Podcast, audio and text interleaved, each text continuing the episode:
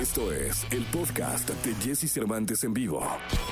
Toda la información del mundo del espectáculo con Gil Barrera, con Jesse Cervantes en vivo. Bien, señores, es jueves, jueves 22 de abril del año 2021. Abrimos la mañana con el querido Gilgilillo, Gilgilillo, Gilgilín, el hombre espectáculo de México. Mi querido Gilgilillo, ¿qué nos cuentas? Buen día. Oye, mi Jessy, pues ayer se llevó a cabo el anuncio o la firma de un, de un movimiento en la música que considero importante y no dejarlo pasar. Sony Music México adquirió el catálogo musical de Remix Music, que comprende pues los talentos como Edwin Luna, Grupo Pesado, La Leyenda, Banda Tierra Sagrada, Leandro este, Ríos y bueno pues este Roberto López, presidente de Sony Music, dijo que estaban muy contentos porque pues este eh, catálogo de Remix Music, pues es digamos que parte de la historia del regional mexicano, ¿no? Oye, y este, vaya historia de los Chávez, ¿eh? Remix eh, fue fue una, una, disquera propiedad de, Mingo y de Germán Chávez, dos hermanos regios. Ellos, si te acuerdas, hicieron este mismo movimiento con Disa, es discos Sabina. Ellos estuvieron este, mucho, mucho tiempo los discos Disa, la vendieron. Una vez que la vendieron y se terminó la cláusula del no compite, es decir, de no generar algo que compitiera con Disa, crearon Remex, la capitalizaron y ahora la vuelven a vender. Vaya, vaya, vaya visión de hombres, ¿eh? Son unos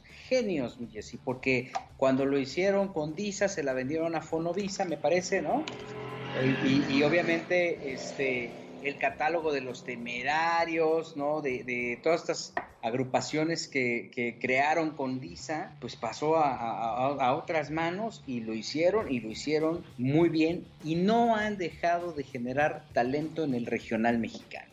Sí, totalmente. No, son una bala los, los, los Chávez y la verdad es que, insisto, pues la volvieron a hacer. Sí, o sea, este, son la empresa líder de representación, porque además tienen todo el paquete, ¿no? De representación artística y, de creación de contenido en el género regional. Este, Germán es un tipazo, ¿no? Bueno, Mingo, como bien dices, ambos regios que se han encargado de darle mucho movimiento a la música regional mexicana tienen presencia en varios países en Centro y Sudamérica e insisto, no se podía quedar eh, afuera esta información porque es una información importante que refuerza el mundo de la música y que pone a, los Chávez como este, auténticos midas porque además eh, son dedicados, son enfocados en la creación de talentos y mira, es como para que se dé cuenta la gente eh, eh, que no está familiarizada con el, eh, como con el medio de la música, es como vender dos veces a la, a la, a la, América o, al Guadalajara, ¿no? Este, en etapas diferentes. Sí, totalmente, totalmente, mi querido Gilgilillo, vaya, vaya buen movimiento de, de los Chávez y pues, hombre, me imagino que ahora que ahora Sony se va a meter a la pelea durísimo en la música popular mexicana. Sí, sí, sí, por supuesto, porque al final pues tiene elementos.